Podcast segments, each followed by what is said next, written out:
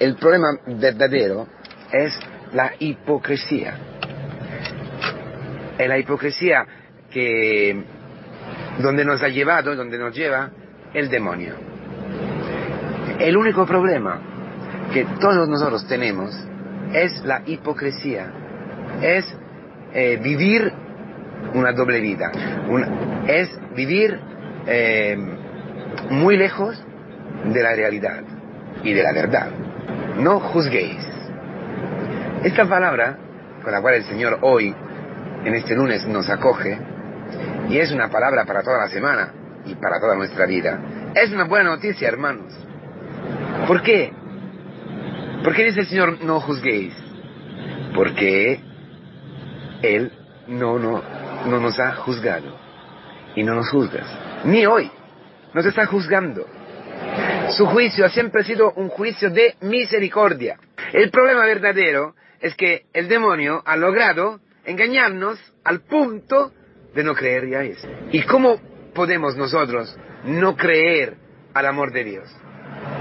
Escucha, ¿cómo podemos nosotros eh, llegar a no creer al amor de Dios? Ese amor, ¿qué significa? Significa el amor al pecador, al hombre, eh, al, asesino, a ti y a mí, pecadores. Entonces, para que nosotros eh, llegáramos a no creer al amor de Dios, a no creer en su misericordia, a creer más bien que Él es un juez terrible, como aparece en varias parábolas, el demonio ha tenido que ocultarnos nuestros pecados, convencernos que no somos pecadores. Es exactamente lo que ha pasado en el jardín del Edén. No, qué pecado y pecado. Coge esta mela, esta, perdón, esta manzana o lo que sea. Coge este fruto. No es un pecado. Tú no eres un pecador. Lo decimos de boca. Lo creemos quizás por algunos pecados. Pero cuando llega el pecado del otro, el demonio enseguida dice, ¿ves? Tu pecado no existe. Frente al pecado de este hermano, frente a lo que es este hermano, y a poco a poco, a poco a poco, alabándonos, adulándonos, mintiendo sobre Dios y sobre nosotros, el demonio logra ocultarnos los pecados. Y entonces, si logra ocultarnos nuestros pecados, entonces ya, como segundo paso, ¿eh? logra hacernos dudar del amor de Dios. Porque ya, este amor, ¿para qué? ¿Para qué? Eh, tenemos derecho a ser queridos como dioses, como impecables, como perfectos. Es, lo que, es exactamente lo que ocurre en nuestras familias, por ejemplo. ¿eh? ¿Cuántas veces las esposas no se quejan con el marido o con los hijos, ¿no? Digo, me aguanta, este, estoy sacrificándome, es una vida que me estoy sacrificando y, a ver, ni, ni, unas gracias, ni encima, encima murmuráis, encima no, os está bien nada. Es que la sopa es que no sé qué. ¿Cuántas veces? Y rebeldía, ¿eh? Rebeldía fuerte que llega a peleas, llega, son murmuraciones, luego se mala leche en casa, ¿verdad? o unos hijos, ¿no? Que no, que se, que no se sienten entendidos, que, ¿no? Etcétera. Es lo que se vive en nuestras casas, en nuestras familias, en nuestras comunidades. Cuántos responsables ¿eh? no, se sienten queridos, se sienten atacados, y quizás es verdad. Pero el problema verdadero es que nadie de nosotros puede reconocer de verdad sus pecados ese es el problema, es la hipocresía. ¿A dónde nos lleva? La mentira del demonio, su adulación. Porque el pecado no es pecado. Al revés, tú tienes derecho y cuando impacta, confliges con que los demás no te reconocen estos, estos derechos, no te reconocen como Dios, vas en crisis. ¿Y qué haces? Juzgas. Ese es el, el caminito ¿eh? que el demonio nos empuja a percorrer, a caminar. Juzgar, juzgar, es exactamente eso. En griego la palabra juzgar es esto cuando no se, parte prácticamente, ¿cómo decir? Se, ve todo, todo, todo, todo. Se, hay que escrutinar todo, escudrinar, todo, escrutar todo. ¿eh? El, el otro, su mirada, su pensamiento, su, su manera de hacer. ¿Cuántas veces, por ejemplo, en la misión esto ocurre? Te fijas, ¿no? Una patología casi, ¿no? Con la, con la otra familia. Cómo, educan los hijos, cómo educa, cómo manejan el dinero, lo que piensan de la, de la misión, o el cura, que, no es un pastor, que no sirve, que es un egoísta, y que a mí, a mí, a mí no me quiere. Este cura a mí no me quiere para nada. Cura a otra, cuida a la otra familia mucho más que a. Que a mí para decir, o en el equipo, el equipo itinerante, o en el equipo de evangelización, cualquier equipo de evangelización, a menudo ocurren esas cosas. Son todas esta, esta, esta carne afectiva donde manda el juicio. Y cuando, como dice Kiko, cuando empieza el juicio, se para la conversión. Totalmente. Pero el juicio siempre, siempre empieza por la incredulidad. La matriz del juicio es la incredulidad hacia el amor de Dios. Dios no me quiere. Y por eso el demonio, ¿qué hace? Exactamente lo que dice la palabra hoy, lo que dice el Señor. Nos tapa los ojos cerca de la, madera ¿eh? que tenemos en el ojo. ¿eh? la viga. ¿Eh? No la vemos, absolutamente. Y nos paramos, nos detenemos y llegamos a ser neuróticos por, el, eh, por la mota que tiene el otro. La mota que tiene el otro, interesante, ¿qué es? Es lo que, según nosotros, a nuestro juicio, después de haber escudrinado muy bien el otro, eh, haberle hecho allí una, una, una, cámara, una fotografía de esta que se hacen en los hospitales, y tú ves que está lleno de mota el ojo del otro.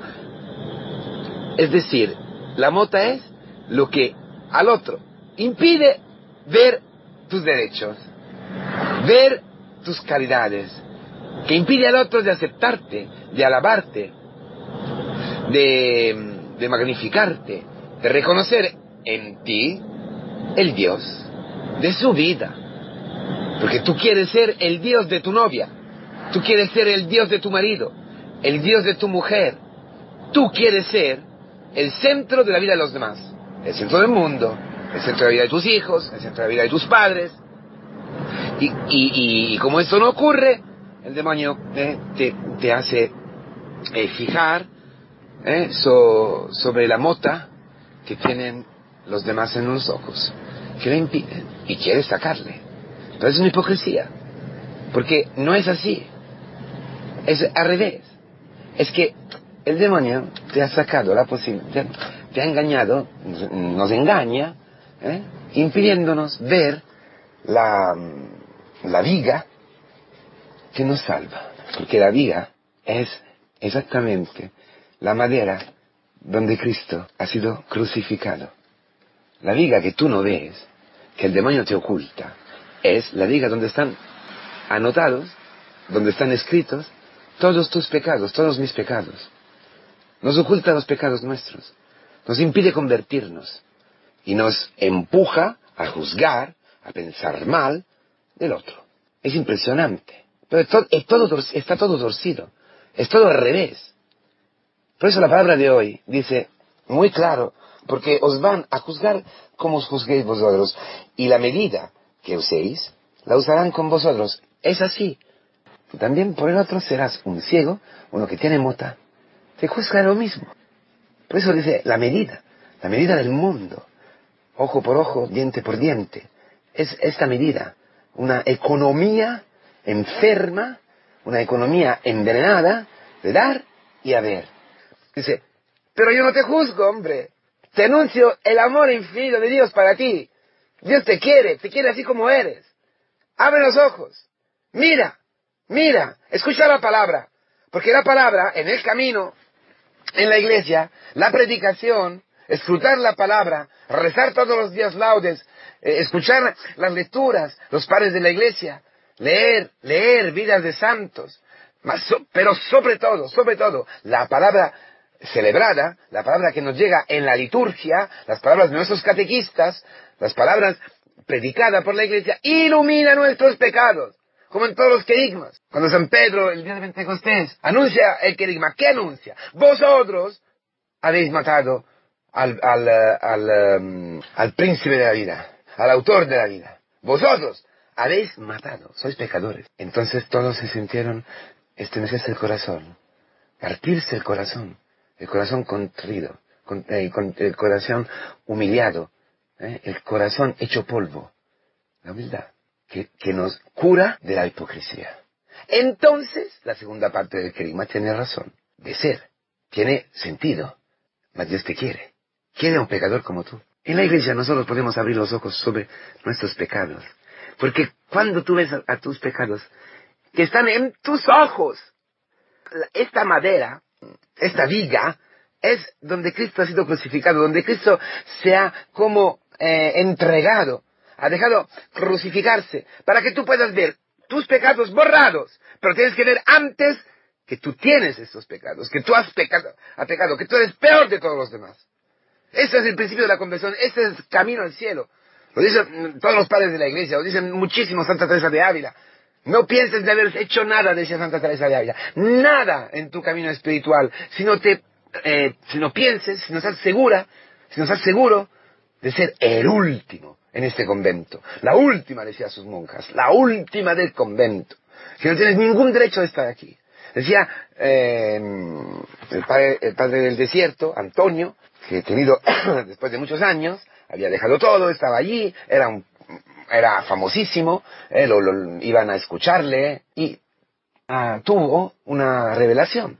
Dice, mira, hay fulano en el pueblo, en el pueblo donde tú has huido, ¿eh? desde donde tú has huido, hay, uno que se está acercando con mucha más rapidez, rapidez al cielo. Uno que te está mucho más delante de ti en el camino de la santidad. Antonio enseguida se va, encuentra este, este fulano y dice, pero por favor, dime, ¿tú cómo vives? ¿Qué haces? Decía la, revelación que había tenido, que ese hombre era mucho más santo que él, que este hombre era santo.